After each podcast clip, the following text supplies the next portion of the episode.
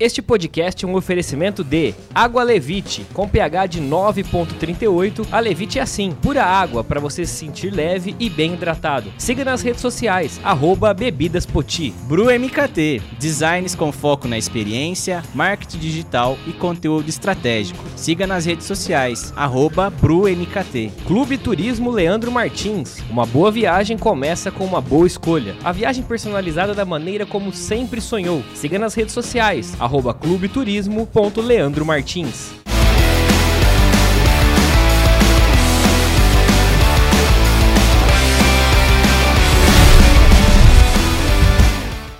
Fala galera de Rio Preto e região, sejam todos bem-vindos a mais um episódio do Rio Preto Cast. Estou aqui hoje com o Delmo Serrano mais uma vez, tudo tranquilo? Só alegria, mais uma semana. Leandro, como vocês viram, foi na barbearia. Enquanto que outras certas pessoas aqui. Faz deixam- tempo que não vão, né? Diz ele que era por conta do frio, né? Mas eu acho que o frio já foi É faz promessa, tempo. é promessa. né? Quando o Corinthians for campeão, raspa a barba. Então esse ano, se prepara. Esse ano, esse ano, pelo amor de Deus. Mais um ano na seca não dá, não. Não dá, né? Bom, pessoal, hoje estamos com um convidado super especial. Estamos muito felizes e honrados com a presença aqui, né, Delmo? Sim, é quando a gente teve a ideia do, de fazer o Rio Preto Cast, era uma das pessoas que está nas nossas primeiras opções, né? É verdade, é verdade. E hoje estamos aqui então com Dom Antônio Emílio Vilar, ou apenas Dom Vilar, né? Como o senhor prefere ser chamado. Seja bem-vindo ao Rio Preto Cast. Muito obrigado por aceitar nosso convite e estar aqui com a gente. Muito obrigado, Leandro. Obrigado, Delmo. Para mim é uma alegria muito grande estar com vocês e apresentar um pouco a realidade de nossa vida e também da nossa nova missão aqui por Rio Preto. É verdade, a gente ficou muito honrado, Dom, de você ter aceitado e ter escolhido também o Rio Preto Cast para fazer essa sua apresentação, muito novo aqui na cidade. Então, pra gente é uma honra muito grande. A gente que veio com esse objetivo de trazer pessoas de Rio Preto e região, e o senhor agora nessa missão, como falou, com certeza é uma pessoa importante. Mas pra gente começar a contar a história de Dom Vilar, vamos começar do começo, né? sim, sim. A gente recebeu o, o pessoal da assessoria, o André mandou pra gente um pouco do histórico. O Leandro já tinha me falado também que ele tinha ouvido uma homilia. Um pouco da- do teu nascimento, né, Dovilar? Que foi um pouco atribulado o negócio ali, né? Com certeza. Foi já em Minas Gerais, nos limites de São Paulo, eh, São Sebastião do Paraíso, distrito de Guardinha. E ali, de sete meses, minha mãe já tinha perdido três e quase mais um, né?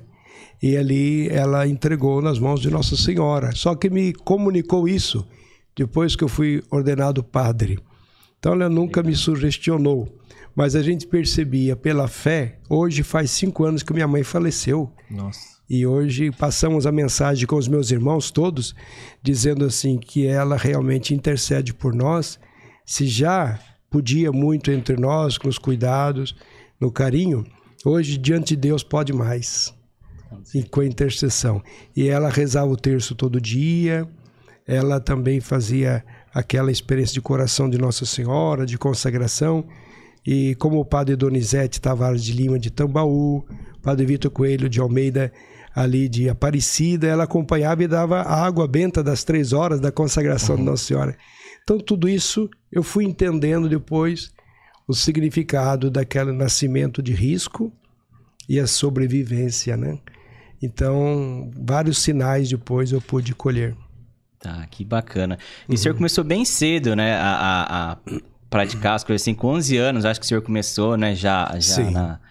É, eu, na prática, com o meu avô, que cuidava em Guardinha, em Minas, é, da igreja, as minhas tias faziam as rezas, não tinha padre. Era de São, São Sebastião do Paraíso. Então, já nessa experiência, e também Batatais, missa diária, terço diário, a família ali. Então, a gente pôde ser coroinha da Cruzada Eucarística, escola vocacional, tudo ali em Batatais. E aí sim vim ao seminário com 11 anos de idade, né? Com os salesianos de Dom Bosco, né? E foi uma experiência riquíssima, uma nova família, né? Que se multiplicou na prática, né? Que então, legal. a vida salesiana para mim é, é algo de especial com a juventude, o carisma de São João Bosco, né? Uhum. Pai e mestre dos jovens. E pra quem não sabe, eu já fui coroinha. Ah, eu Sabia também. dessa? Já. Ah, é bom como- saber. É, eu já fui coroinha. À frente de dois coroinhas. Ex-coroinha, né? Ex-coroinha. O Leandro é ministro ainda até É, hoje, né? ministro da Que bacana. Eucaristia. Até hoje. O, o Dom Vilaria, assim, Muito com bom. 11 anos, Uhum. ah, para ter uma consciência, para ir para o seminário e viver essa vida cristã e seguir esses ensinamentos, eu acho que é uma exceção, exceção. no meio de tudo, né? É Como uma que vocação. É você, Odelmo, você diz assim, é, é uma coisa assim, até difícil de entender. Sim, sim. Porque normalmente é uma loucura, né? Uhum. Ainda mais deixar com 11 anos. É, mas naquela época havia, eu tinha 200 colegas no seminário. Entrava de rodo, né? Mas saía de rodo também. então, meu irmão já estava no seminário, depois ele saiu. E eu entrei. Olha, e eu tive muitas dificuldades que podiam ter me mandado embora. Por exemplo, fiquei um ano de cama com reumatismo infeccioso. Nossa. Artrite reumatoide que pedia aquela benzetacil 1 milhão e 200, duas por dia. Meu Deus do céu. E o médico dizendo que eu ia ficar aleijado, porque aquilo ali eh, não tinha cura, eu estava em fase de crescimento, tal, tal. Fazia novos exames, tal. Mas aí, com o tempo, passou para uma por dia, três por semana, uma por semana, foi, foi. Depois de um ano, estava jogando bola e tô jogando até hoje. Né? Oh. É, tô sabendo que é um camisa 10. Fiquei sabendo. e aí, superando essa questão, né? De saúde, pois questão de estudos muito exigentes no seminário que dá vontade, ó. Vazar, né? Vazar. É. mas, mas ao mesmo tempo se percebia, é, o que eu quero é isso. Eu nunca tive dúvida do que eu queria. Claro que namoro, uhum. tanta coisa na cabeça da gente. Vocês imaginam, né? Sim, com certeza. É, coisas que acontecem da parte de fora, de, então todas as coisas acontecem. Mas a gente vai também se colocando, né? Daquilo que a gente quer, que escolheu, sendo coerente. E aprende, amadurece com a prática, né? E teve algum ponto, Dom, que foi assim vital e fundamental para você falar, não, é isso que eu quero mesmo? Olha, fala a verdade que foram muitos pontos, porque a gente, quando vê São João Bosco, que atraiu muito a gente para a missão juvenil, que desde os nove anos de idade ele tem um sonho profético, né? Que ali ele vê claro a missão com jovens, com a bondade, e não com a pancada, né? e vai. Depois você vê a presença de Nossa Senhora na vida dele, na vida da gente, e vê quando uma juventude sabe responder bem, e quando interpelada, provocada, se quer ser protagonista, quer fazer a diferença. Então, se você sabe ter esse diálogo com os jovens, você aprende muito deles. E isso, a missão salesiana com os jovens, me fez crescer muito. Eu fiquei 24 anos formador de salesianos, porque é formação para missão, junto às paróquias, junto às obras sociais onde eles estavam, eu coordenava, acompanhava e no meio de outros jovens também. Então isso daí me ensinou muito. E depois de bispo, então nem se fala. Eu fui da uhum. comissão da juventude pela CNBB no Mato Grosso e aqui em São Paulo também. Então represento o Regional Sul. Mas para mim é uma coisa assim natural estar no meio dos jovens. Faz parte da minha vida, né? E não é uma coisa artificial. Eu passei muitas provas hum. para poder dizer isso que eu estou dizendo hoje. Não, não foi fácil é, também. É, imagino. Imagino. e até pegando, né, falando aí da juventude, eu trabalhei com um grupo de jovens aí 14 anos, né? Desde os meus 14 até 2018 aí, né? Com 28 anos. Certo. É, e a gente vê como as, de, até pelas fases, né? Como que a fase do adolescente é um pouco mais. A gente trata de uma maneira, o jovem de outra maneira. Uhum. E, e, e, o senhor aqui assumindo a nossa diocese agora, o que, que pode deixar aí para os nossos jovens, deixar até um recado? Porque às vezes. É, vai assumir o um novo bispo, o pessoal fica assim, caramba, como que vai ser? Será que vai mudar alguma coisa? Uhum. Será que ele é mais isso? Sim, sim, é, é legítimo. Eu gosto de qualquer pergunta, qualquer provocação. Eu até provoco para que me provoquem, uhum. entende? É. Porque é, é, isso que faz dialogar, né? Uhum. Porque senão o pessoal fica para trás, não fala o que sente, o que pensa. E isso que faz a diferença. Então, eu vejo assim, que como salesiano, eu não vou mudar o meu modo de acolher o jovem, de dar voz para ele, dar vez para ele, mas discernindo, né? A gente não pode também fazer as coisas de qualquer jeito. Que haja planejamento, organização, avaliação para tudo, né? Quando começamos em 2007 o documento Evangelização da Juventude, propondo para as dioceses o setor diocesano de juventude, foi uma guerra. Uhum. Porque tinha lá a pastoral da juventude, que tinha uma visão militante, né? aguerrida. Pessoal da renovação, grupo de oração, de louvor, tudo bem diferente, né? Sim. E aí, como é que você vai colocar junto esse pessoal? Mas a gente fez o pessoal sentar, conversar, organizar junto, ao menos Jornada Diocesana da Juventude, Jornada Mundial da Juventude, né? Quer dizer, as coisas que eram comuns, ao menos para se sentar junto. Pois tinha a programação característica de cada um que ia para o seu rumo, né? Sim, sim. Mas então, eu digo que os jovens podem falar as coisas, podem expressar. Claro que tem instâncias paroquiais, eu não vou passar por cima de nenhum pároco, das suas coordenações eh, paroquiais de juventude. Mas como diocese, ainda estou para conversar melhor com o coordenador diocesano, né, assessor diocesano, depois co conhecer melhor as lideranças, né? Claro que eles têm suas autonomias, Uhum. mas eu, o bispo é episcopo, é, quer dizer, epi sobre, scopê, olhar, é o supervisor. Uhum. Então eu tenho que supervisionar tudo aquilo que acontece nas paróquias, nas pastorais, nos movimentos, nos serviços. Só que eu tenho o meu jeito assim bem de ouvir antes de tomar qualquer atitude. Durante um ano já nos conversamos aqui na diocese de a gente estar mais na escuta e estamos preparando o sínodo Sim, sobre a escuta, né? A sinodalidade, caminhar juntos. Você tem que ouvir todos. E o Papa está dando uma grande lição de a gente ouvir desde as bases, mesmo as pessoas de fora da igreja, não só de dentro.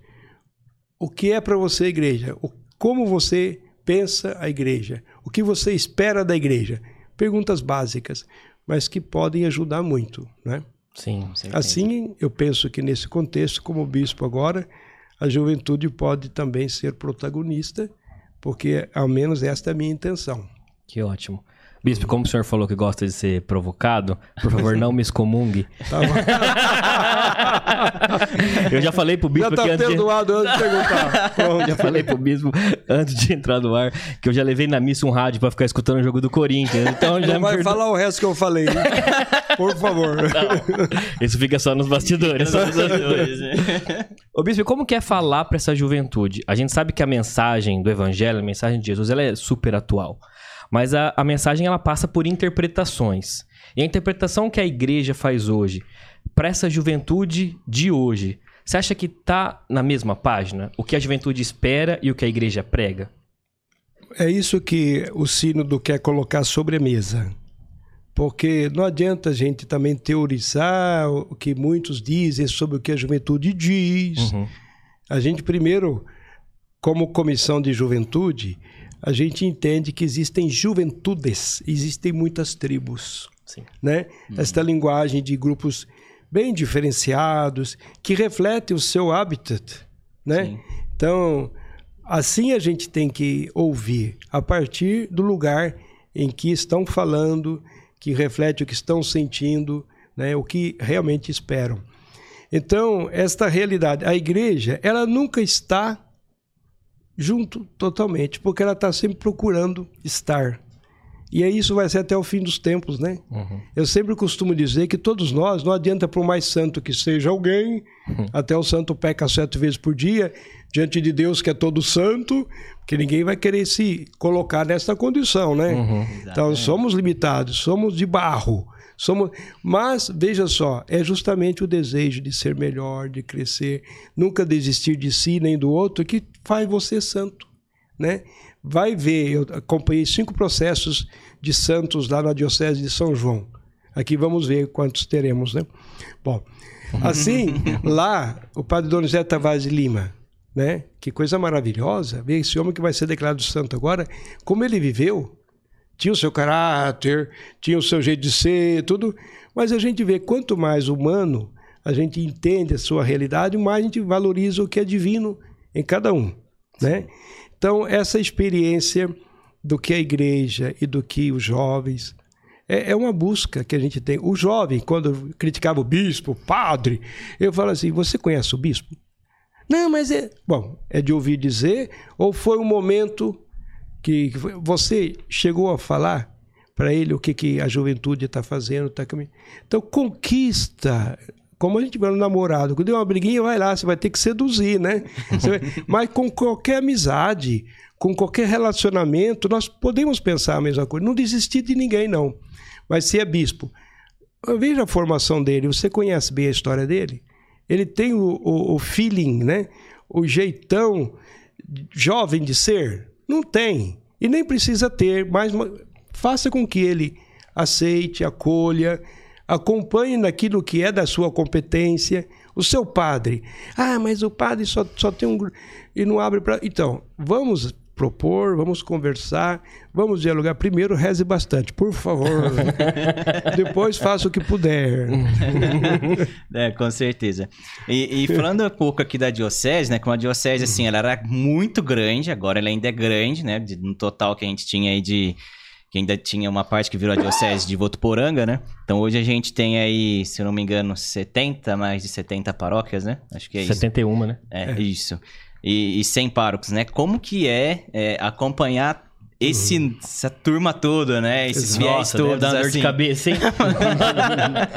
é, dá um nó de começo, né? E eu, preciso ter paciência comigo mesmo, porque a gente às vezes já quer resultado, uhum. já quer conhecer, e a gente tem limites. Até de ver como eu faço um carômetro uhum. com, nome, com o nome e as fotos de todos os padres na minha frente. Quando eu tenho uma dúvida, eu vou olhar lá, né? E eu tenho que fazer assim, porque é difícil decorar assim de uma hora para outra. Pois conhecer as paróquias, nem, nem a metade agora eu pude visitar até agora. Então penso que até o final do ano, esse primeiro conhecimento eu tenho que ter. Né? Vários grupos né, de movimentos, de pastorais, de comunidades novas, né? Já vieram, a gente até pode interagir com aqueles grupos, né? As, afins. Então, algumas coisas já foram dadas passo no sentido de reuni-las para elas terem direcionamentos mais comuns, respeitando as suas especificidades. Mas eu penso que é um conhecimento que vai exigir tempo, né? A escuta primeiro, depois o momento de sentar. No segundo semestre, nós teremos, com todas as sete regiões, um momento de visita pastoral eu não vou visitar todas as paróquias como a gente costuma fazer formalmente, mas vai ser a partir do outro ano, se Deus quiser. Então, mas no segundo semestre, junto a toda essa questão da escuta do sínodo, toda a questão de olhar a nossa realidade de diocese, como está, como estão vendo, colocar ali sobre a mesa as coisas. Então vai ser um passo importante no segundo semestre. Então é um pouco que está aparecendo, né? O resto vamos ver o que Deus quer, né? Dom Vilari, voltando um pouco da sua história, como é que foi o processo de passar de sacerdote para bispo? Certo. Esse, esse esse degrau aí que o senhor subiu. Uhum. Como é que foi isso? Traumático. Não, porque você nunca espera ser bispo, né? Uhum. Se você espera, você tem bispite. né? Então. É, é palavra nova essa. É, isso é meio perigoso. É uma inflamação que não tem remédio. Mas o fato, né? Você imagine, eu estava num retiro com os salesianos em Lavrinhas de uma semana. E você imagine que eu tinha terminado os 24 anos de formador, que é para missão, acompanhando as pastorais dos seminaristas, dos formandos e tal. Mas aquele ano de 2008, eu era diretor do Instituto Dom Bosco do Bom Retiro, no centro de São Paulo, perto da Cracolândia, uhum. onde quando os bolivianos chegam ali em peso, ali naquela realidade onde tinha mais de 2 mil atendidos, com dezenas de projetos sociais, e tal, estava felicíssimo como salesiano. E junto, pároco da paróquia Nossa Senhora Auxiliadora, ali tinha coreanos, bolivianos, uhum. paraguaios, e nordestinos, né? Uhum. E todo o pessoal. Então, só que 5 de julho, olha, um semestre, voltando do retiro, Dom Odilo quer lhe falar na portaria. ah, tá bom. Dom Odilo, pois não? Não, vem aqui pessoalmente. Ah, eu venho. Dois quarteirões passa ali a, a, a rodovia ali, né? Quer dizer, a estrada. E, bom, estava na casa dele. Você quer tomar uma água? Não, obrigado. Um café? Não, obrigado. Ah, então leia aqui. Ah, sim. Papa Bento XVI o nomeia bispo de São Luís de Cáceres, no Mato Grosso. Espera sua resposta por escrito, marcando a data da publicação da nomeação. Eu olhei para ele, é, eu sei o que você está sentindo agora, porque eu já passei por essa. Posso contar a minha história? Pois não, Dodilo. Aí ele foi contando, né? Nossa, já bastaria, né? Uhum. Porque a gente se identifica tanto, a vida dele, a minha vida, dizer, tem muitas coisas que batem, né? Aí, no final, não, agora é você, pode contar a sua história também. ah, então fui reler o que eu tinha pensado no retiro, pensando agora já como bispo, não naquela nova condição que eu estava em São Paulo. Aí foi caindo muita ficha, né? Então, você vê, é, não fostes vós que me escolheste, fui eu que vos escolhi e vos enviei. A vocação é um chamado, é uma graça, é um dom, se é vocação mesmo. Se vai como profissão, que você quer ter vantagem, quer ter graus, e, né, aí enche a cabeça demais, né? Sim. Mas a pessoa, ela é feliz quando vive a sua vocação. E cada vez mais eu me convenço disso. Já acompanhei tantos jovens não só na formação à vida salesiana, dos seminários, mas jovens que confiam na gente, procuram, sentem-se seguros em pensar o seu projeto de vida. E eu sou muito feliz por causa disso, porque a gente multiplica a felicidade da gente. E como bispo, você imagina, depois de estar falando na formação, eu já não tenho mais nada a pedir para Deus. O que ele pedir para mim é lucro. Por que, que eu fui falar isso? Bispo. Vem a cavalo. Pronto. Aí eu fui pro Mato Grosso, né? Caloraço que você já experimentou. Lá de Cáceres, de Cuiabrasa, né? Cuiabrasa. Depois, indígenas, quantos povos maravilhosos, religiosíssimos. Povos quilombolas, negros, que uma evangelização fantástica de comunidades muito profundas. É, ribeirinhos, povos assim que vivem do rio, maravilhosos, sem terra, que a gente imagine tanta coisa, mas é um povo que é religioso. As comunidades mais vivas que produziam com solidariedade, faziam feiras e participavam, e os migrantes de todo o país. Então você imagina, eu nunca podia imaginar viver uma riqueza de igreja como bispo daquela realidade. E vivi. Né? Claro que por oito anos, porque fui transferido para São João da Boa Vida, João da Boa Vista. é Boa Vida, né? Porque ali é totalmente diferente do Mato Grosso. Hum, Voltei ao meu ninho, né? A minha uhum. realidade das origens. E ali, nossa, cinco santos, quantos padres, o clero ali, que o, um dos servos de Deus, que é o Dom Tomás Vaqueiro, não tinha padres para a diocese quando criou, ele foi acreditando contra tudo e contra todos fazia sacrifício, rezava e acompanhava e criou uma cultura vocacional que hoje faz a diocese a que tem mais padres no Brasil proporcionalmente à Olha. sua população. E também seminaristas, gente, quantos seminaristas que a gente tinha lá, né? E também muitos leigos, ativos, jovens, né? Então uma diocese maravilhosa. Agora aqui eu não vou falar dela não, porque eu estou conhecendo ainda. É, ainda não pode. Senão eu me comprometo, né? Ficar elogiando demais é, é, meio meses. complicado. Né? Três meses, vamos falar assim, ah lá, Período tá de experiência ainda. É, calma. Não deu os 90 dias. Não deu os 90 né? dias. é verdade. Tá é, certo. É, e aqui, Dom Vilar, você comentou de lá, a Diocese de São João da Boa Vista, com vários santos, né? Aqui a gente tem vários beatos, né? Acredito que um que a gente acompanha muito, que a paróquia que eu participo lá dos agostinianos, é o Maria. O Padre Mariano, Padre Mariano. Então ele tem também uma história muito linda e acho que ele inspira para todos, né? De caridade, uhum. de, de ajudar o próximo. E é, é, sobre isso que eu quero conversar. É, sobre a questão, por exemplo, dos moradores de rua, Sim. a questão, por exemplo, de como a igreja pode apoiar não só né, os moradores de ruas, mas qualquer pessoa que realmente necessite né, de, de qualquer apoio. Né? Este é um tema recorrente, Leandro, porque desde que eu cheguei, várias paróquias apresentam esse cuidado, essa atenção, não só na questão de cestas básicas, ou cobertor, ou atendimentos imediatos, mas o cuidado que merece a articulação de uma pastoral. Então, nós estamos pedindo para o sistema de informatização da Diocese, TEOS, para fazer um cadastro único nosso, porque a gente poderia fazer junto com prefeitura, uhum. outro, outros organismos, mas para a gente poder fazer a inspiração, porque a, os conteúdos são diferentes, uhum. a visão é diferente.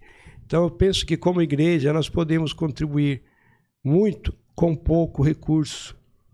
As outras instâncias eu vejo diferente, entendeu? Uhum. Então a gente tem que ter muito cuidado nessa nessa.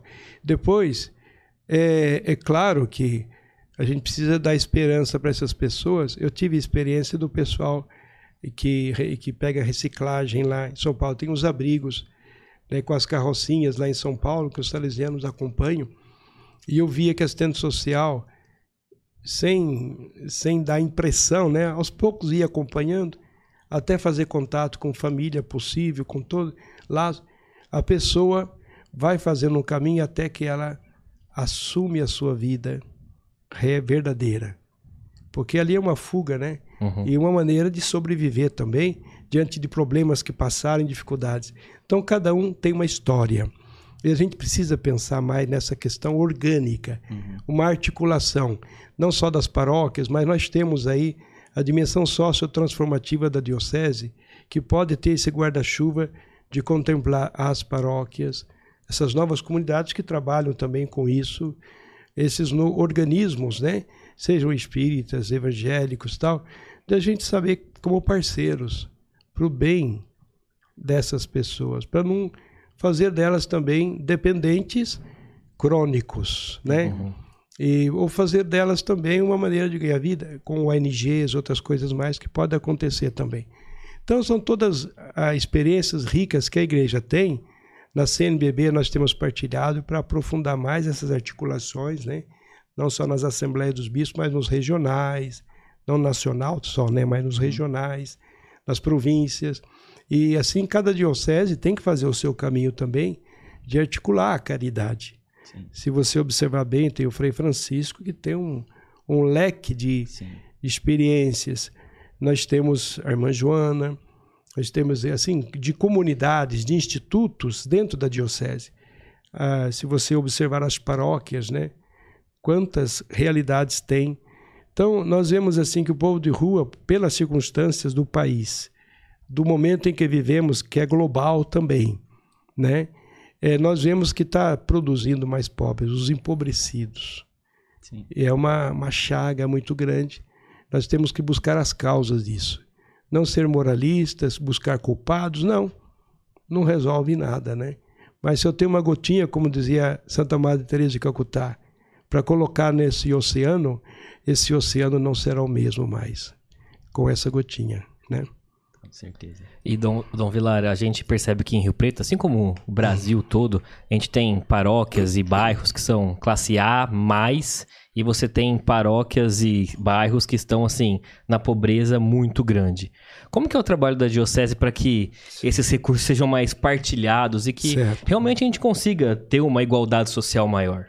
Odelmo, nós estamos surpresos com algumas experiências dos acampamentos, de experiências assim de muitos é, cristãos, né, católicos, que estavam meio assim adormecidos e também outros que já estavam ativos, mas fazendo por sua conta.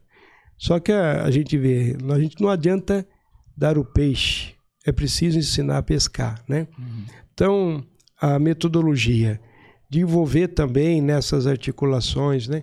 Por exemplo, se você tem obras sociais, por que não organizar com os empresários maneira de emprego, né? Outras atividades uhum. mais significativas de autoestima de sustentação, de planejamento de vida, né? Então, agora eu percebo que tem muita gente interessada, já estava fazendo esse caminho, né? Uhum. Não é que vai começar agora, não, não. Uhum. Precisamos de dar continuidade, articular, tem muita coisa boa já feita, né? Que nós precisamos acreditar nelas, valorizá-las e, quem sabe, é, envolver mais pessoas, sim, porque aí essas distâncias elas não que desaparecem, que pobres sempre tereis entre vós, diz Jesus no Evangelho. Porque existe o pecado. Até o fim dos tempos, o pecado ainda vai ferir a nossa carne, né? Uhum. Então, a gente vê que é preciso, sim, fazer sempre converter-nos, acreditar sempre, envolver as pessoas, né? Eu tenho visto assim muita questão assim positiva, né? Nesse sentido, não que eu queira me iludir que a coisa vai ser fácil, uhum. mas que tem rumos, que tem maneiras de fazer, eu acredito. Ah, que bacana.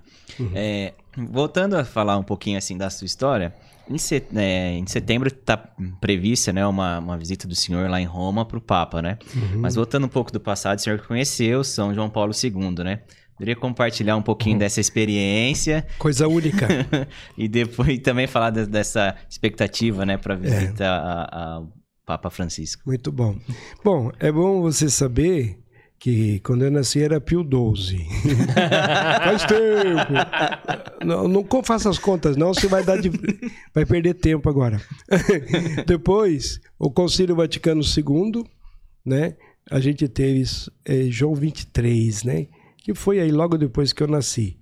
E aí o Concílio Vaticano II nos anos 60 aconteceu para a renovação, né? Então a gente via o Papa Bom, né? Paulo VI, aí eu já no seminário acompanhei toda essa experiência de Paulo VI. Agora, São João Paulo I, o Sorriso de Deus, que foi eu acompanhei, estava como assistente professor no seminário, e eu vi é, uma comunicação da morte de São João Paulo II. Não, não.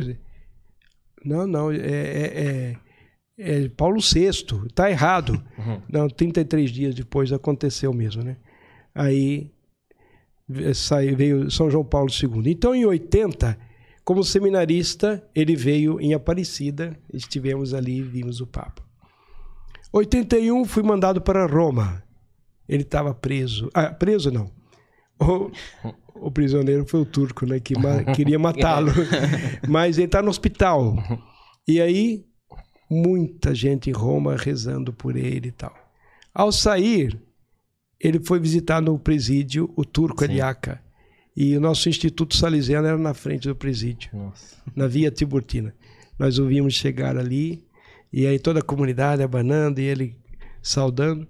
Aí fomos na TV para ver o resto. Uma, o mês seguinte, fui chamado para ser acólito do Papa. E aí não parou mais. Né? Fiquei dois anos diácono, várias vezes como diácono do Papa. Então, a nossa comunidade era privilegiada. 50 de 18 países eh, salesianos. Então, tive a graça muitas vezes de estar ao lado dele. Antes da missa ele vinha, cumprimentava. A primeira vez eu fiquei mudo, ele deu um tapinha assim para Eu fiquei mudo assim, dentro do papa, né? Eu... Aí aconteceu, ele deu o tapinha, depois descontraiu. E depois, na outra vez, eu já. E eu sou no brasiliano, né? Sono de São Paulo. Oh, piacere. Brasil, ele falou. tá bom.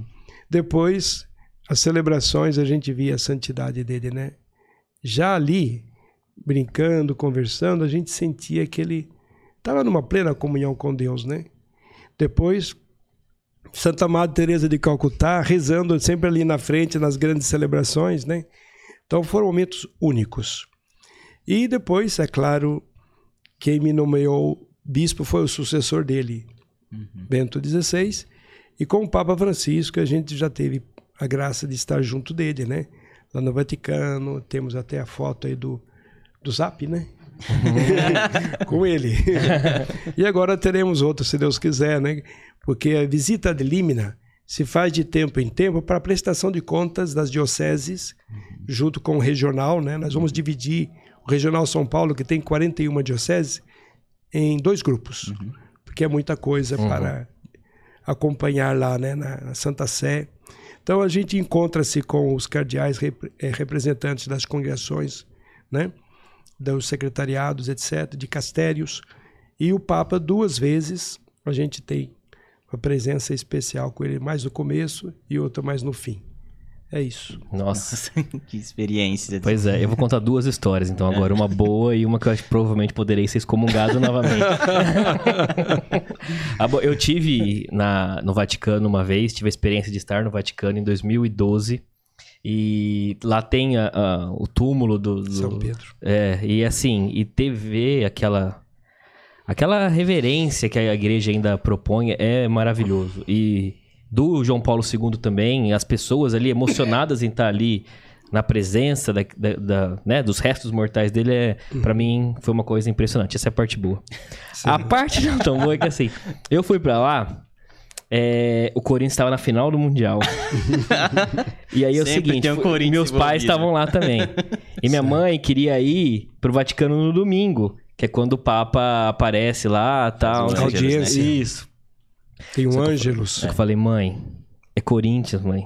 Não vai ter como a gente ir lá ver o Papa. Então a gente foi no Vaticano no sábado e domingo assistimos o jogo. Então deu tudo certo. Não vimos o Papa, mas o Corinthians foi campeão. Agora você vai ter a missão de levar sua mãe de novo, Dela. Pois é. tem que- Agora- Mas eles vão, eles vão. Estão se programando pra ir já. Agora eles estão tão, tão mais saidinhos, assim. agora. Ah, que bom. Que bom. Eles vão. Mas eu vou contar a experiência minha vendo do Papo, né? Que foi na Jornada Mundial de Juventude aqui no Rio de Janeiro em 2013. né? 13. Que foi experiência, assim, super ímpar. É, uma experiência, assim, uma experiência ímpar de você ver jovens do mundo todo, de culturas diferentes, e tá todo mundo ali num único... No único propósito, assim, acho que foi, foi sensacional. Eu lembro até hoje dele, da gente comprou um banquinho que diziam que era o camarote do Papa, pra, gente- pra ficar mais alto, porque todo esse meu tamanho, né? Não ia conseguir ver nada. Não ia conseguir ver nada. Pra ficar mais alto, pra conseguir enxergar dele, do, do, do papamóvel passando, né? Então foi assim. Eu tenho essa- imagem nítida, assim, como se fosse agora, sabe? Então, assim, Uhum. é sensacional. Uma experiência, assim, única mesmo. Legal você ter falado isso, Lê, porque assim, a- dentro da igreja, é, a gente tem os desafios, como a gente falou, da própria juventude, de se comunicar com essa juventude. Mas, Dom Vilar, como é que é tentar se comunicar com os jovens e com a população que não está dentro da igreja? Certo. A gente tem algumas questões hoje, por exemplo, a comunidade LGBTQIA+, é, as próprias mulheres às vezes se sentem não tão pertencentes à igreja católica. Sim. Como é falar com, essa, com essas comunidades, com essas tribos que não hoje estão podendo ou às vezes não conseguem participar ativamente na igreja? Pensa que o Papa Francisco já tem respondido muito bem a tudo isso, né? São todos filhos de Deus. Nós não podemos julgar ninguém, não, Uhum. né? Mas acolher. Acolher, acompanhar, dando respostas possíveis, né? E conscientes para eles, sabendo das condições. Não podemos ficar enganando ninguém, não. Falando as coisas que a gente crê, que e até usar dos elementos que a própria igreja já tem conquistado em relação à leitura destas realidades, né? Então, é, por exemplo, quando a gente fala de aborto, né? Puxa, desde a concepção é vida. Teve um padre que passou um vídeo esses dias que é, contando a história de uma adolescente que teve um filho aos 14, depois aos 15. Aos 15, então, queria abortar, o pessoal fazia aborto. Aí o remédio, não, o que o médico deu não funcionou. Aí ela foi e, e depois com o mé- aí encontrou uma pessoa, olha, venha. É um médico, assim, o médico falou, isso daí é coisa que a ciência não vai explicar não, hein? Isso daí você tem que falar de Deus agora. Que Deus que quer essa vida. Opa, aí acordou, né? E foi procurar ajuda adequada. E aí tal. Eu quero dizer para vocês que aquela criança sou eu. Mãe, nunca aborte. Porque toda pessoa que aborte, ela pode, no momento, ser condicionada, ela pode pensar que ela está buscando um mal menor, mas o que está acontecendo é que ela vai marcar a vida dela com uma falha, com uma, é, uma carência, uma necessidade que clama sempre, né? É um grito que vai estar sempre ali. Então, é, ninguém imagina, ninguém se coloca no lugar de uma mãe nessas condições. Mas o que nós precisamos como igreja fazer? Prevenir para não ter que remediar, cuidar das mães né, nessas condições de fragilidade, preparar os jovens, né? Então também essas condições, o pai e a mãe diante de situações LGBTQI+. O que, que você vai fazer diante disso? É filho, você vai cuidar, Você vai lidar e ver assim que cada pessoa humana ela precisa ser respeitada e ser ajudada a ser mais, mais no sentido positivo de fazer com que os dons, os talentos que nós temos não sejam fechados em si mesmo, mas para os outros. São João Bosco dizia: Deus colocou-nos neste mundo para os outros. E a palavra de Deus que nós lemos aí hoje de manhã com toda a cúria lá é há mais alegria em dar do que em receber. Então essa maneira de pensar egoisticamente o meu corpo, né? As minhas seguranças, as minhas leis, é muito egoísmo, é muito consumismo que fica desse tempo um vazio, né? Então, aí, aí eu já comecei a puxar uns fios da meada que você imagina por onde a gente iria se fosse aprofundar de acordo com as orientações da igreja, que quer ser mãe, não quer ser madrasta, né? E quer ajudar as pessoas a se resolverem, a serem felizes, né? Só que, como você fala, né? O amor é exigente. Só quem tem esse nome amor exigente? Quando você trabalha com a droga, tem o amor exigente lá para ajudar, né? Como a Fazenda da Esperança, Frei Francisco aqui, né? Uhum. Mas para recuperar, desintoxicar, é um trabalho mais desgastante. Agora, se você educa, por isso que é o Pacto Educativo Global que o Papa está propondo quer envolver não só os governos, as instituições educativas, mas todas as instâncias da sociedade, como um pacto educativo global, porque nós estamos jogando fora uma oportunidade de educação com uma mídia que às vezes só educa para o prazer, para o ter, para o consumir, né? que esvazia a pessoa de valores. Né? Então, assim a gente vê o que, que a igreja quer propor. Não quer propor mais leis, estamos é, estufados né? É, já de muita exigência. Então, agora, se você faz aquilo que é amor verdadeiro, o amor vem de Deus, Deus é amor. Né? Se você ama, você é feliz. E você tem que perceber que tem que lidar com a verdade nessas coisas. Você está aprofundando. Só a verdade é que nos libertará. E só quem é livre se sente amado e é capaz de amar. Né? Então, essa lógica você vai experimentar. Né? Que bacana, que bacana. Profundo, né? muito, muito, muito profundo, muito profundo. É, aqui na nossa diocese, a gente tem ainda você comentou um pouquinho das diferenças, né, das regiões e tudo mais. Uhum. É, e a gente tem, assim, uma, uma pequena discussão, que são as pessoas que é, preferem seguir o rito que a gente segue hoje, do, do, do seguindo o, o, Vaticano II, e tem aquelas que são mais tradicionais, que querem sim, sim. seguir no rito tridentino, né? É, no recém, no passado muito recente aí, tivemos um problema aí e né, precisou de cortar, diminuir, enfim, não vamos entrar aí no, na, no mérito. Certo. É, e aí, como que o senhor vê essa questão dessas diferenças, né? Das pessoas quererem seguirem tanto no, no, no, no rito né, tridentino, como no rito que a gente tem. Certo.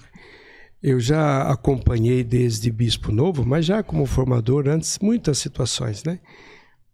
E vi que a igreja foi fazendo o seu caminho. O Papa Bento e agora o Papa Francisco concluiu um processo e deu as orientações de que o rito de Pio X, né, que, que era usado pelos tradicionalistas, ele só poderia, pode ser usado se o bispo considerar que esse grupo tem realmente esse perfil.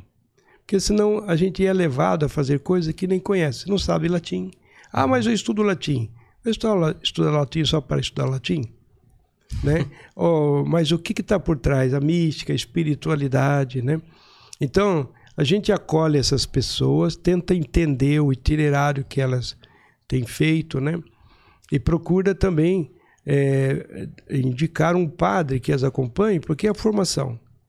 A gente por exemplo, na Mores Letícia, que é o, o documento A Alegria do Amor, que resultou dos dois sínodos sobre a família, ali tem a realidade dos casais especiais, dos casos especiais, que a gente tem que saber acolher, acompanhar, discernir as situações específicas e integrar.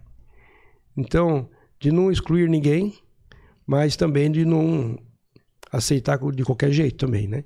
Então é preciso fazer esse passo. E para isso, na realidade pastoral é, é em tudo, né? Também essas situações de ritos tal, porque a gente precisa saber que elas entendam a história, né? a teologia pastoral, o que, que é essa celebração eucarística. Né? Então, é, é importante você entender é, que não vai depender só de ser obrigado a fazer como o judaísmo queria fazer dos pagãos, né? Tem que fazer circuncisão, tem que fazer daqueles. Jesus veio para nos fazer uma família só. O povo tinha que ser um instrumento, o povo de Israel, para que reunisse esses povos. Mas foi fácil. Com os apóstolos, logo em seguida, com os gregos que vieram, aí tiveram que fazer um concílio de Jerusalém para colocar as experiências aí. Aí o Espírito Santo e nós decidimos que não vamos impor muitas obrigações para os outros, mas vamos acolher, fazer o batismo e aí sim, acolher, acompanhar, discernir integrar, né, viver. Então, desde o começo, foi o Concílio Vaticano II, e é na questão litúrgica, o movimento litúrgico trouxe tanta riqueza, voltando às hoje é dia de São Justino, o primeiro que relatou a Eucaristia, que como temos, né, depois os outros que, que vieram também, os outros padres da igreja, né, como os apóstolos celebravam, como receberam de Cristo, né? Então, a maneira como os evangelhos apresentam, aos poucos nós precisamos caminhar e para frente, né?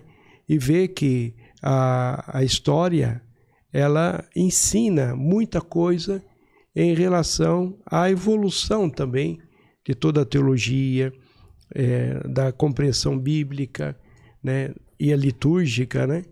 Que tem toda uma riqueza que está ali por trás. Então vejo que a gente acolhe as pessoas e procura fazer delas protagonistas também, uhum. de elas tendo a formação entenderem. Eu nesse caso, por exemplo, tenho um movimento nos Estados Unidos que está repetindo quando eu era diretor no Pio 11 São Paulo. A nossa biblioteca sobre a patrística, sobre a liturgia, sobre toda essa riqueza é riquíssima do Unisal, dos salesianos, né, do Pio 11 de São Paulo. Eu era diretor lá por oito anos. E aí vinham os evangélicos é, presbiterianos, que são muito sérios. Uhum. Fiz amizade com um pessoal lá e por isso eles vieram também, estudavam, pesquisavam. Três deles se tornaram católicos, porque, olha, temos que ser honestos. Se você vai ver as fontes da liturgia, da teologia, da fé, é católica. Porque não é outra coisa. E vai ser sempre houve protestantismo, tal, tal, tal, protestante. Então, uh, mas quantos santos viveram aquela fé e a renovaram por causa da crise protestante que deu? Mas toda crise pode afastar alguém? Pode, mas pode aproximar muito mais, uhum. né? como o Concílio Vaticano II também. Se houve um Lefebvre, por que, que houve Lefebvre? Entendem? Quem seguiu Lefebvre, quem não seguiu? Tá, aí são outros 500, né? Mas você vê, mas quantos santos, já citamos alguns aqui. Olhe só a ação de Deus no Concílio Vaticano II. Com relação à liturgia, a catequese e a tantas pastorais, toda a identidade da Igreja Católica. É, então, é, é uma maneira da gente estar aberto sempre para dialogar. Não quero nunca, jamais, que alguém se sinta excluído mas que ele entenda o que está fazendo mais em profundidade. A gente tem que ter um diálogo sincero. Você pode me questionar, me, me provocar? Pode. Eu aceito tudo o que você quiser. Uhum. Mas, pelo menos, procure a verdade que te liberta e só livre que você vai se sentir amado e capaz de amar. Né? E falando nessa questão de abertura, eu acho que foi na campanha da fraternidade do ano passado que era aquela. Que tinha aquela figura do, de vários povos de mão dadas tal. Não sei se vocês lembram. Eu não lembro. Que, que até deu uma polêmica aqui em Rio Preto, que as pessoas falavam assim, nossa, mas tá. Porque até falava um pouco de acolher povos, né? Que não eram na igreja, esses, esses grupos excluídos que eu falei. E aqui deu bastante polêmica. Mas pelo que eu entendo, Dom, a, a, a linha que o senhor segue é de acolhimento, certo? É, eu penso que devo seguir a linha de Jesus, né? Uhum. E penso que o Papa Francisco está sendo muito feliz porque está seguindo Jesus. E, e, também inspirado em Francisco de Assis, Sim. Que, que é o mensageiro da paz. Foi até lá no mundo muçulmano, né? Uhum. E foi uma expressão muito significativa. O Papa está disposto, se precisar e, e, te, e, conseguir, vai lá na Rússia. Onde precisar, ele vai, né? Para fazer diálogo, promover diálogo, promover a paz. Que a guerra é um escândalo para a humanidade. Então eu vejo assim, que também entre nós, pai e mãe pode estar em guerra. Uhum. Pais e filhos podem estar em guerra. E a gente está sempre disponível para poder, dentro da igreja também, grupos de, de, um, de um lado e de outro tal. Mas que escândalo que a gente dá para o mundo, né? Que precisa de nós como instrumentos de paz. Então, eu quero acolher, claro, claro que eu sou limitadíssimo. A gente precisa estar conversando aqui com vocês para a gente criar essa cultura, né? Uhum. De paz mesmo, Sim. né? E que acolha um ao outro, que não rotule, que não xingue, que não faça né, aquelas manchetes assim uhum. escandalosas que provocam mais. Bom, a gente percebe, é, não é fácil também falar para os outros fazerem, né? Sim. Eu entendo, cada um tem o seu jeito. Mas a maneira da gente olhar para os párocos, eu tenho que acolher primeiro os meus filhos, que são os padres, né? Uhum. Que eu vou conhecê-los, fazer o caminho, porque todos nós temos feridas, não é verdade? Sim. A gente precisa trabalhar até a morte só. Depois da morte não, não precisa, precisa, mais. Mas está sempre disponível para aceitar, né? Ser melhor, né? Uhum. Eu acho que isso é mais bonito. Ah, com certeza. Sem dúvida, sem uhum. dúvida. É, no final de semana, né, a gente, a igreja é, falou sobre o, a Conferência Nacional, a Conferência das Comunicações, né? Eu esqueci agora o nome certinho. O nome oficial. Isso, é. As Conferências de Comunicações. E uhum. nós estamos aqui num podcast, que é um canal para as pessoas ouvirem, né? Como que o senhor vê a questão da comunicação é, dentro certo. das paróquias, da diocese com, os paro, com, com a, a população em geral? Uhum. É, o trabalho que as paróquias podem fazer de estar próximo, é, em pleno, pensando aí no século XXI, que a gente tem N tecnologias disponíveis, Sim. né? E botando uma Sim. pimentinha na sua pergunta, em ano de eleição ainda, né? que ainda acaba, né? É verdade. Verdade. Olha, nós temos a PASCOM, Pastoral da é. Comunicação. E o nosso assessor está aqui, André Botelho. E nós temos a experiência de que as paróquias também promovam tudo isso. Penso que a pandemia provocou a revolução da comunicação. E isso foi sentido muito nas paróquias, como em São João, aqui também. Uhum. Eu via que uma ou outra tinha organizado a Pascom, apesar de tanta falação, dava no que dava. Mas com a pandemia, as transmissões começaram com dificuldade, mas foram. De repente, eu vejo que lá em muitas paróquias tem verdadeiros estúdios, até Sim. para outras realidades, né? Uhum. E na Catedral de São João, veja lá, câmerazinhas que ninguém, nem dá para ver, tá uhum. bem. E se vocês observarem as transmissões, né, das celebrações de lá. Então eu vejo que aqui também está tudo articulado, e não conheço muita coisa ainda, mas está muito articulado. O site que se renova, né? E as redes sociais sempre vários programas, né? Lá tem o um podcast que eu falei que foi inaugurado uhum. lá por mim. é. Aí a maneira de fazer programas assim desse estilo, né? E depois programas assim bem curtos, né? Sem, sem muita falação Sim. também, né? Mas com temas e, e mais as celebrações, as transmissões também que tem a sua regra própria. Então penso que estamos numa nova era de uhum. comunicação para a igreja que foi, assim, foi chacoalhada né, pela pandemia. Penso que Deus passou. Vocês precisam comunicar mais a paz, o amor, evangelizar mais. Vocês precisam estar, né? Falando sobre os telhados como é a linguagem do Evangelho, né? Para que todos realmente é, tenham essa mensagem, né? E ela alcance a todos mesmo. Então, é claro, outros detalhes, por exemplo, a questão de nos posicionarmos, né? Em relação a política, você disse, né, Aldão? De como fazer nesse aspecto. Então, nós temos que nos educar sempre, como padres, como bispos, que nós somos da unidade. Nós temos que educar, tem as cartilhas que sempre se produz, nós multiplicamos, né? Isso está sendo feito agora para orientar todos os cidadãos fiéis cristãos, né? todos somos, como dizia São João Bosco, devemos ser bons cristãos e honestos cidadãos. Não dá para separar. Hum. Então a questão da política é a melhor caridade, porque penso bem comum. A boa política. A má política é politicagem. Então é interesse próprio, de partido e outras coisas. Uhum. Então nós temos que ver que também não vamos ter candidatos perfeitos. E não vamos querer colocar um como Deus e como diabo também. Nós temos que ver entre o bem e o melhor.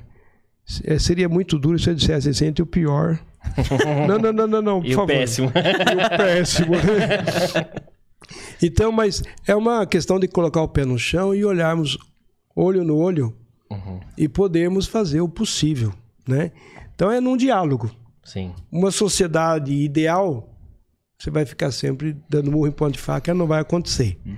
Mas uma sociedade possível, é nós, somos nós aqui, é nós. É Sim, é nós, é né? Nós. Dom, mas assim, pelo que a gente percebe é que a, uhum. a nossa política, ela Sim. se polariza cada dia mais. Então, não é segredo para ninguém que provavelmente nas eleições aí do final do ano nós vamos ter uma luta entre dois candidatos específicos. Certo. A CNBB já falou que é, ela dá as diretrizes, como o senhor falou das cartilhas, mas ela não se posiciona em relação a um dos candidatos e nem vai fazer isso. É, tem uma frase que eu gosto muito, que é do, do, Dante Alighieri, que ele fala assim: Os lugares mais sombrios do inferno estão destinados aos que mantiveram em silêncio em tempos de crise moral. Você acha que esse não posicionamento da CNBB e do, da igreja em si é um silêncio ou ela se resguarda a essa politicagem? Olha, o nosso compromisso é com o pobre. Falamos de muitas maneiras. Só que se você às vezes usa uma expressão dessa, ah, você é comunista. Uhum, sim, sim. É, é, Dom Helder Câmara dizia: se eu falo do pobre, eu sou comunista. E se eu não falo nada, eu sou o quê? Né? Então, a maneira de dizer assim, eu falo do pobre. Então, a maneira de, de se posicionar, a igreja tem dado todas as orientações né, da sua doutrina social e a maneira de articular as pastorais, movimentos serviços, né? E a, ela é sempre um exemplo em relação à política uhum. partidária, uhum. a igreja. Então, agora a gente tem que formar escolas fé e política dentro das paróquias das nossas dioceses, porque eu não concordo com alguém que diz, ah, eu não, eu não voto, não, eu não... você está fazendo má política, porque o seu voto é importante. Você vai ter que votar com consciência, com liberdade naquilo que é melhor. Você vai ter que ponderar e discernir o que é melhor no momento. Uhum. É um momento histórico, né? É isso que a igreja vai procurar orientar. Ao mesmo tempo, você percebe se com todos esses valores, o cara tem que ter um pouco de bom senso, né, para dizer Sim. de tudo que está se falando, com qual você se identifica mais. Não nessa visão polarizada de querer já escolher de bem e mal, né? Bem e mal, uhum. essas coisas. E você partidariamente você, você defende a ferro e fogo e quer acabar com o outro. Isso daí não é nem cristão, uhum. né? Se Jesus na cruz, sendo condenado e morto, Pai, perdoa-lhes, né? Quer dizer, rezar pelos que nos perseguem, fazer o bem que nos fazem mal, etc e tal. É o que Jesus nos ensina. Então, nessas horas eu percebo que parece que vale tudo, né? É. Nesses momentos. É, é, triste ver esse clima. Por isso que a gente tem que fazer o máximo para ajudar, a orientar, a tomar consciência. Isso acontece em muitos outros âmbitos, até no esporte, eu gosto, sim, por exemplo, no esporte. A gente chega ali, mas, oh, pelo amor de Deus, Vamos fazer um jogo que é jogo meu? Senão, já é outra coisa, é guerra, né? Uhum. Então, assim também nas outras realidades de relacionamentos entre nós, como é bom a gente olhar olho no olho e ver o outro como gente que está caminhando com a gente. Agora, se você vê um, um adversário, você vai chamar de inimigo? Depois que passa as eleições, é tudo abracinho, beijinho. O que, que é isso, né? E que falsidade. então, a maneira de, de aprofundar o mais possível também. Né? Eu sei que a igreja não é mágica. Não, não, né? ela fala da fé né, do amor, da esperança, né? São as virtudes teologais. Pois as cardeais, fortaleza, justiça, prudência e temperança. Isso é que faz os santos, viu? E para declarar os testemunhos dos santos, existe um questionário sobre cada uma dessas virtudes. E depois, para completar, pobreza, castidade, obediência e humildade. Não vão fazer nenhum, nenhum político santo. Existe político santo na igreja, sabia? Thomas More. Leiam Thomas More, né? E assim, outros também na Itália estão sendo feitos agora recentemente, né? É bonito ver que é possível ser santo mesmo sendo político, né? e nós temos vereadores das nossas comunidades, candidatos ali muito bons, participativos. Temos que ajudá-los a não se queimarem. É isso aí. A não se queimarem, mas acreditar numa nova sociedade, Uhum. né? Iríamos longe, né, se nós fôssemos aprofundar Com esses certeza. detalhes. Com certeza. Estamos chegando aí próximo a uma hora também Ah, já estamos. de, de Passou muito conversa. rápido. Muito voando, né? É, Dom Vilar, a gente já queria agradecer a presença do senhor aqui. Foi um bate-papo, assim, acho que sensacional. Não, você espera que eu preciso fazer uma pergunta Tá. ainda. Até falei pro André, posso perguntar? Não posso. Ah, pode, pode. Meu instinto jornalístico não me deixa ficar quieto. Ô, Dom Vilar, você assumiu a, a diocese depois que o bispo passado foi retirado por questões que todo mundo sabe, né? A igreja, ela. Como ela tem lidado com esses casos? Tanto de, como aconteceu com o bispo, de ter tido um, um relacionamento mesmo com outra pessoa, um suposto relacionamento, tanto casos muito mais graves de pedofilia, de paz e tudo mais. Como que tem sido esse combate à igreja a esse tipo de situação? Olha, sempre buscando a verdade das coisas e procurando, como um médico que faz um diagnóstico, dar uma resposta para a situação do diagnóstico. Assim também na dimensão espiritual, psíquica, humana. Então, é, eu vejo que Dom Tomé é um irmão cuja história eu assumo como minha, mas na minha condição, como lidar com ela e levá-la adiante. Então eu vejo que eu preciso cuidar dele. Ele está lá em Cristina, nas origens da sua família. Ele está doente, porque já estava antes doente, Uhum. há muito tempo. E é difícil saber o grau de doença que ele tinha e que o levou a isso. Então, como um filho, eu tenho que cuidar dele como cuidei do bispo que morreu com Covid, né, com 80 anos de idade, comigo, que eu acompanhei desde que ele deixou de ser bispo, mas morou comigo. E o outro também, oito anos em Cáceres. Cheguei com 50 anos lá e ele está com 91 hoje. E ele era como o meu pai, meu avô, uma pessoa. né? E a gente se quer muito bem, até agora a gente se troca zap. Ele é muito ágil para essas coisas também, né? Eu gosto demais. Eu tenho me comunicado também com o querido Dom Tomé, né? Uma pessoa humana que precisa de todo cuidado nas condições que ele viveu, que só Deus sabe, né? Então, assim como fosse um filho meu, você imagine você tendo um filho tendo que cuidar com as situações que lhe acontecem, né? E a gente também, sendo humano, a gente revela o que é ser cristão também, nos valores que a gente estava comentando de várias maneiras até agora, né? Sim. Então, penso que é muito importante isso. O que será, o que não será, Deus sabe, mas a gente tem que fazer o que pode também em relação a ele, é um compromisso meu, né? E a gente vê que todos os eméritos, até a gente vai mandar agora, já na mão dos padres, que já passei nas coordenações, a, a emeritude. Que o Papa mandou uma carta, saber a hora de deixar. E ele fala para os cardeais, para os bispos. E a gente vai falar para os padres também, como eu fiz em São João da Boa Vista. E aí para quê? Pra, como é que a gente vai cuidar dos padres? Que depois que deixam, né? Não tem aposentadoria, mas como eles vão viver? Assim os bispos também. Tem bispo, como Dom Otacílio em Catanduva, que assumiu uma paróquia, tá lá vivendo feliz a vida dele, né? Tem outro que, que fica atendendo a retiros, né? É como o vovozinho atende as pessoas, né? São maneiras diferentes de Sim. fazer. Então, nesse caso, é um caso específico porque se trata de uma doença, né? E a gente, até o quadro que tem, psiquiátrico, etc e tal, inspira muitos cuidados, né? Então peço orações mesmo de todos os que nos acompanham pelo nosso querido Dom Tomé e que a gente possa ajudá-lo naquilo que nos for possível. Não? Ah, com certeza. Bacana. E, Dom, eu até ia falar isso fora do ar, mas esse episódio me emocionou de verdade. Eu tenho um filho, como o senhor falou, se tivesse um filho, que se chama Antônio, inclusive. e é chará, o senhor. E assim, eu acho que esse episódio, essa nossa conversa me fez fazer as pazes com a Igreja Católica, sabe? Eu sou. Eu tive esse filho no meu primeiro relacionamento. Sou divorciado hoje. Hoje tenho uma namorada que é da igreja, inclusive é cunhada do Leandro, frequenta lá, canta no coral e tudo mais. E, e eu me sentia. Eu fui na missa muito julgado, sabe? E eu vivo um amor tão autêntico pelo meu filho e pela essa nova pessoa que assim. Eu nem vou conseguir falar mais. Depois... É fazer as pazes e agradecer ao senhor por, por ter aceito o convite e ter falado um pouquinho com a gente. Que bom, Adelmo. Eu agradeço muitíssimo, né, Leandro?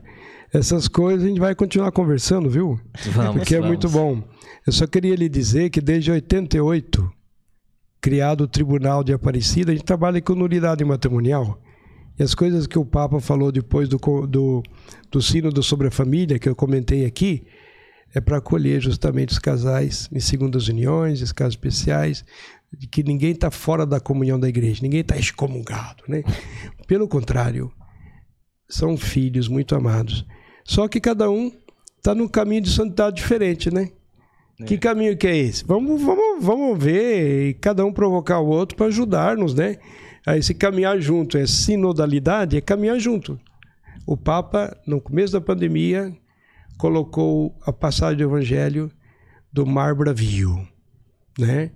E mostrar que estamos navegando juntos no mar desta vida, né? E que ali a diferença quem faz é Cristo. Não temam, sou eu. Quer dizer, no meio de tudo isso que está acontecendo no mundo, na vida pessoal, e seja lá como for, a maior alegria é ter a certeza daquele que se fez humano para nos dar a vida divina, está conosco, ressuscitou. Ele é a nossa paz, é a nossa alegria. Quem tem isso vai comunicar a todo mundo. É, não, tem, não tem mais como deixar de explodir de alegria e querer comunicar a todos essa, esse amor verdadeiro que nós sentimos, né? Sim, com certeza. Muito, muito bom. E pra encerrar agora mesmo, né? a gente tem uma pergunta que a gente faz agora na primeira temporada do Rio Preto Cast, que é sobre é, Rio Preto, né? Então, o senhor recém-chegado aqui, mas qual que é a, a, a impressão que o senhor tem da cidade, da- das pessoas aqui da nossa cidade e região, né? Leandro, eu fiquei encantado com o Rio Preto que eu não conhecia. Eu cheguei a passar aqui pela estrada duas vezes vindo do Mato Grosso, né? Mas eu não fazia ideia de uma cidade assim tão desenvolvida, com tantas possibilidades em tantos campos diferentes, né? E sobretudo o povo muito acolhedor, porque o povo parece que que migra, que tal, né? Que vai, parece que sente a necessidade de ser acolhido e por própria experiência acolhe com mais facilidade. Então essas duas coisas que eu destaco. muito bom. Obrigado. Gente, então vocês viram aqui esse episódio sensacional, emocionante, muita história aqui. Então você que gostou, compartilhe com os amigos para que esse conteúdo chegue a mais pessoas. E também, assim como é, é, Dom Vilar falou assim, que a gente possa também ser, ser mais próximo daqueles que realmente precisam, né? Se doar também às outras pessoas. Dom Vilar, obrigado. obrigado. E você já sabe, né? Siga a gente nos nossos, nas nossas redes sociais, se inscreva no nosso canal e nos vemos na semana que vem, beleza? Valeu, gente! Tchau. Tchau.